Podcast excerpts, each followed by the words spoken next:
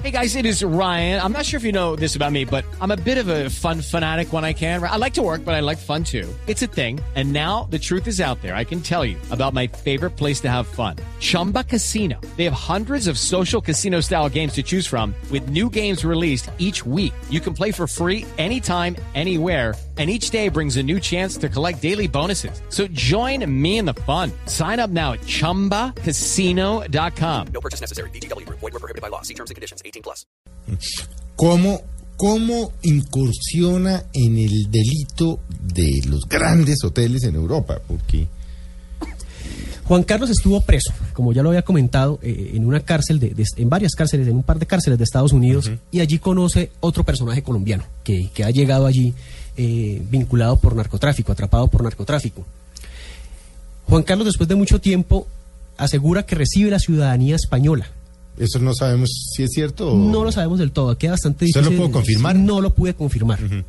Lo cierto es que Juan Carlos tiene un marcado acento español y, co- y conoce muy, muy bien España y asegura que, que- que fue recibido en Madrid y él cuenta precisamente cómo, cómo recibió la, la nacionalidad Y en española. el libro, de hecho, las partes que están narradas en primera persona parece que las estuviera narrando una- un español. Es que de hecho él habla como, como español, Juan Carlos. Yo me quedé aterrado cuando hablé, con él, cuando hablé con él por primera vez. Le dije, ¿usted por qué me habla como español? Y me dice, no, es que yo tengo la nacionalidad española y llevo mucho tiempo viviendo en España.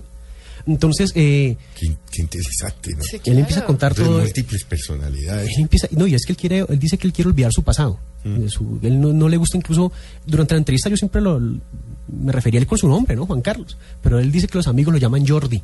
Jordi se identifica es, eh, y, con eso anda por todo el mundo prácticamente. Y dice que él quiere olvidar su pasado.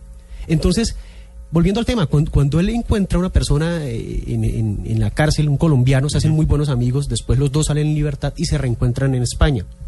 El otro colombiano dice, Juan Carlos, sigue vinculado con el narcotráfico y Juan Carlos dice, yo ya no quiero, yo quiero tener dinero, ya no quiero... Pero estar no bien". líos. Pero no líos, no líos grandes. Entonces eh, eh, empieza a hablar con el otro compañero, otro le dice, necesitamos alguien con nacionalidad española que nos ayude en, en materia de narcotráfico. Juan Carlos le dice, no, olvídate de eso, yo no voy a hacer narcotráfico porque no me voy a quedar podrido en una prisión. Entonces eh, empiezan como, a maquinar ideas y el otro le dice, para ese entonces Juan Carlos ya había, trabajado en, un hotel eh, en, España mientras recibía la, nacionalidad y le dice el amigo, oiga, yo conozco unas personas que precisamente van a estar de paso por acá porque van para, Japón, que se dedican al robo en hoteles. Son unos peruanos. ¿Los quiere conocer? Entonces Juan Carlos dice, unos peruanos, de manera peyorativa, ¿no? unos, unos, unos peruanos. Y no, no, pero no vaya a creer que son los típicos peruanos, eh, como se dice popularmente, cholos. No. Haga de cuenta unos alemanes completos, eh, altos, rubios y hablan como cuatro idiomas cada uno. Es una familia completa. Hasta la abuelita está ahí metida. y fueron a ver, se reunieron y ella- él, Juan Carlos dice que fueron ellos los que le, le enseñaron todo este mundo del pillaje en los hoteles y que ellos trabajan como banda organizada pero que él no quiso ser eh, eh, parte de banda organizada porque sabía poco a poco, ya el tiempo que había estado en prisión, las penas a las que se afrontaba. Entonces él dijo, no, yo voy, voy solo y voy ensayando a ver qué tanto puedo yo solo y, se, él dice que, que se fue haciendo solo prá- prácticamente, claro. Cada estrategia, cada él, él comenzó yendo, revisando cómo era la dinámica de los hoteles, de los turistas, y, y lo iba y lo compartía con los con estos eh, peruanos y los peruanos le decían "Mm, eh, más bien cheque esta técnica o más bien revise esta o haga tal y tal cosa y siempre Lo en hoteles- entrenaron. lo entrenaron y siempre en hoteles grandes Juan Carlos dice que él se hospeda para él se hospeda en, en hoteles pequeños en hostales Pero le gusta robar en los grandes. Claro, porque es que si hablamos, por ejemplo, de un hotel como el Velayo en Las Vegas, Sí. Entran mil personas al día, Sí. la gente del staff se confunde, no sabe quién es eh, la, quién es huésped y quién no. Eso mismo es lo que dicen los policías, que él se aprovecha de eso. Escucha de pronto por allí en el, en el restaurante o algo el, el nombre de una persona, más o menos la ha pisteado, ha visto que está en una de las suites más costosas, porque él solamente se mete con las personas que, que- que ocupan las suites más costosas.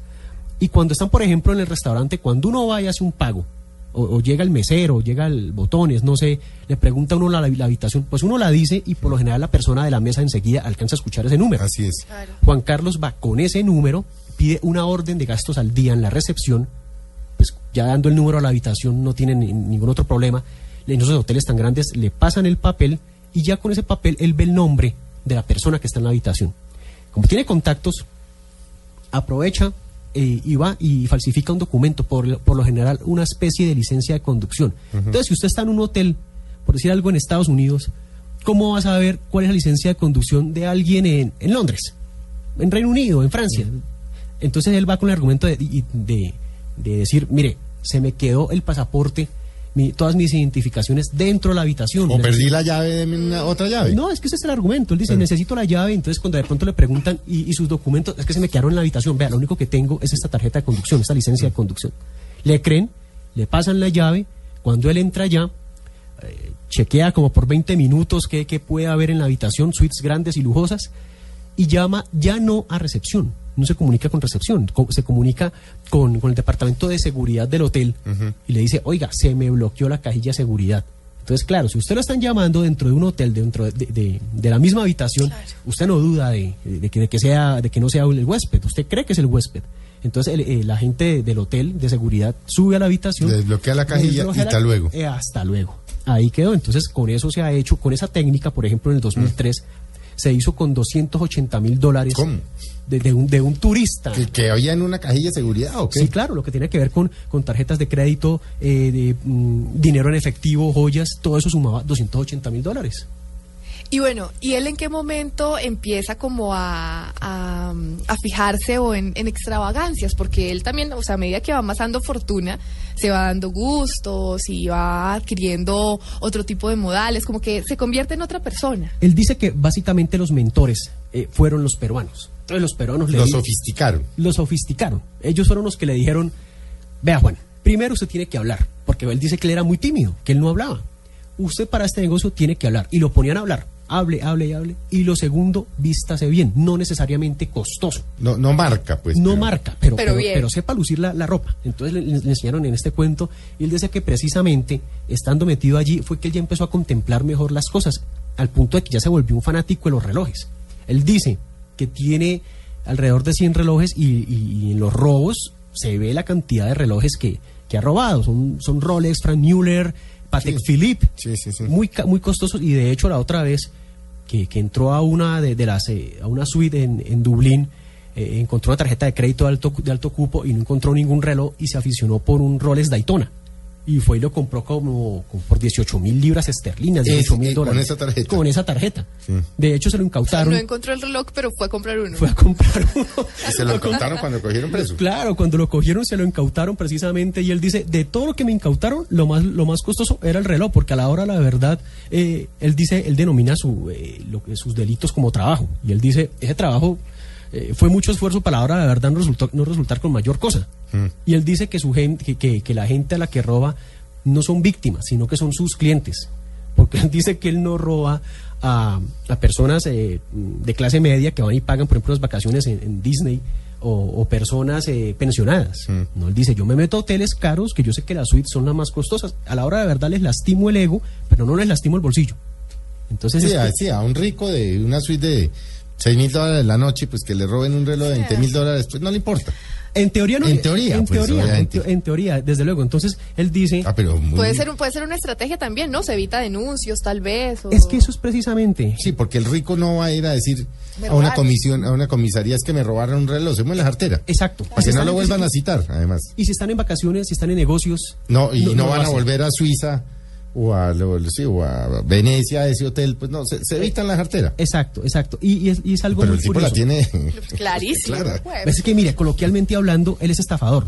Es que es estafador. Sí, porque engaña y pasa todo este tipo de, de embustes a la gente, pero en la letra menuda, lo que tiene que ver con la ley, él es eh, un ladrón, un ladrón común y sus robos son, son robo simple con allanamiento de morada. ¿Por qué? Porque él llega y roba eh, en, en los, en los grandes hoteles y el huésped no lo denuncia a él, entra a denunciar al hotel. Y como son gente con mucho dinero, dicen, ustedes Me pagan. permiti- claro, ustedes me pagan. Y aparte de eso, permitieron que una persona entrara a la habitación, ¿qué tal que me hubiera querido matar? Entonces entra el lío eh, judicial de, de las partes pues en, en conflicto y ya cuando más o menos de pronto logran eh, arreglar ese conflicto, me refiero al hotel y, y a la víctima, eh, es es el hotel el que pone ya la, la- la- la denuncia, la demanda y cuando, y cuando encuentran a Juan Carlos, entra ya el tire y afloje entre el hotel y él. Y es allí donde él dice, de manera cínica, pero también es, real, porque es que eso es lo que dijo, que es la letra menuda, él dice, venga, ustedes fueron los que me dieron la llave de la habitación. Yo no rompí la cerradura ni quebré un vidrio para meterme. Ustedes fueron los que me abrieron la puerta, la, la puerta de, de la habitación. Y cuando yo estuve adentro, ustedes no fueron los que me mandaron el guarda de seguridad para desbloquear la cajilla de seguridad. Entonces, ¿yo qué robé?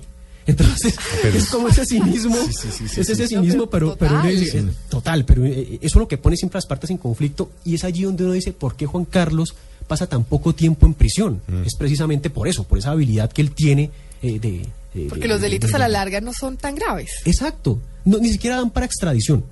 En la actualidad, Juan Carlos eh, niega que tenga algún proceso o, que esté siendo de pronto buscado en Londres. Hay que, Repito, él se, se fugó de una prisión cercana a Londres en el 2005. Tenía Usted habló con ellos, con los detectives, ¿no? Sí, sí, con sí. los ingleses. Sí, sí, sí, con uno de los dos, Mm. eh, con Christian Plowman precisamente. Entonces, eh, Christian me decía que sí, que si Juan Carlos llega a entrar a Londres, Lo. Mm. capturan y lo, lo- lo detienen y le, hacen- le hacen pagar lo que, la, la pena que quedó debiendo, porque era una pena como de tres años y medio y pagó dos meses. Se voló de prisión. Sí, se voló porque era una prisión de categoría abierta. Mínima, sí. Entonces le dijeron que fuera donde el odontólogo y él fue, fue donde el odontólogo y, con- y él mismo cuenta que cuando llegó el consultorio estaba lleno, tenía que volver a una hora, a una hora determinada. El, el consultorio, se demor- el médico se, se- se atendió en demorarlo, ya cuando salió vio que se había pasado la hora y dijo, si yo regreso es igual que no regresen, porque igual ya me van a, a denunciar como prófugo. sí. Entonces Decidió. decidió, irse para, para, para Irlanda, lo capturaron raco. dos semanas después. Qué horror, persona. Bueno, vamos a hacer un breve corte. Como se darán cuenta, el tiempo va a ser escaso.